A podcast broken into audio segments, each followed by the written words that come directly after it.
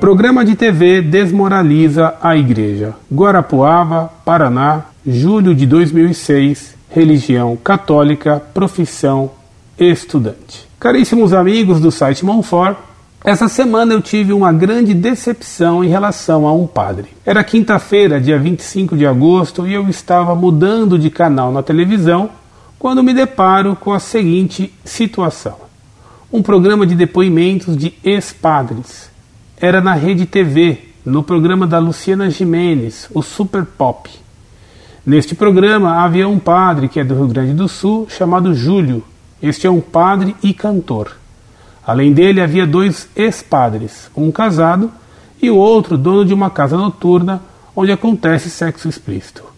O debate acontecia e, além dos presentes, havia um homossexual que fazia perguntas indecentes ao padre Júlio, como: Você já viu um filme pornográfico? Isso me deixou enojado e com muita indignação, pois o padre Júlio estava respondendo às perguntas.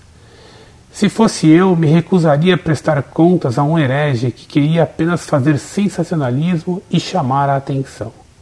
Um ex-coroinha estava no programa também. Ele diz que já recebeu aspas cantadas de um padre homossexual, além de que todos confirmaram que na Igreja Católica há vários casos de padres gays e que largam a batina. O padre Júlio respondeu perguntas de uma atriz que além de se dizer católica, entre aspas, fez um filme pornográfico com seu namorado. Ela perguntou ao padre se era permitido ver filmes desse baixo escalão. Ele disse que sim, mas não por motivos pessoais, se eu ver para analisá-lo e depois tomar partido diante dessa sodomia. Aí sim pode. Como se não bastasse essa heresia, o programa mostrou a história do ex-padre que começou a falar de sua vida religiosa dizendo que é muito difícil ser celibatário. O que me deixou indignado é o fato de que os padres eram entrevistados por pessoas não qualificadas, além de que a imagem que foi passada é extremamente prejudicial à Santa Igreja, que Deus tenha piedade dela. O nível do programa estava muito baixo, pois a indecência e o apoio à sodomia estavam presentes. No final, uma mulher entrou no palco dizendo que estava apaixonada pelo tal padre Júlio. E para piorar, os presentes estavam fazendo pressão ao padre, dizendo que a tal mula sem cabeça tinha sentimentos e por isso o padre deveria respeitá-la. Isso é uma vergonha. A igreja está muito abalada pela ala protestante no Brasil.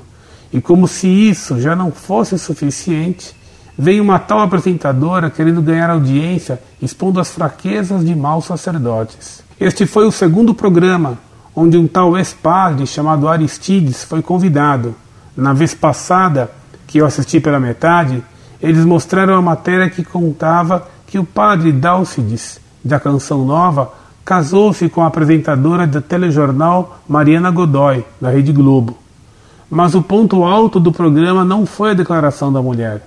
A apresentadora, com fama de burra, pediu ao padre e aos ex-padres que abençoassem o Brasil. O ex-Aristides pegou uma estola e, juntamente com o padre Júlio e o outro, dono da casa de sodomia, levantaram-se e abençoaram o país. O interessante é que todos os presentes, em sinal de confirmação, fizeram o sinal da cruz. Os pecadores e o padre herege abençoaram o país. Eu estou muitíssimo indignado é uma tremenda falta de respeito à Igreja e pensei até na possibilidade de a Santa Igreja processar o tal programa por danos morais. Acho esta possibilidade um pouco utópica, mas a realidade é que a Igreja deveria ser respeitada e não atacada indevidamente. Movido por indignação, despeço-me, desejando muita sabedoria ao professor Orlando, meu grande mestre em doutrina, e aos membros da Associação São Luís de Montfort.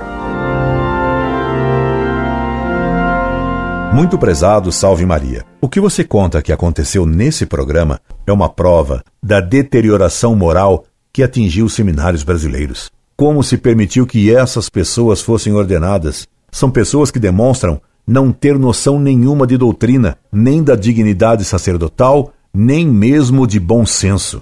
Um homem sério não iria num programa desses que visa, evidentemente, o sensacionalismo e o denegrimento da igreja por meio do escândalo. Deus proteja a Santa Igreja. Quanta razão tem o Papa Bento XVI para pedir que se reze para ele ter coragem de enfrentar os lobos.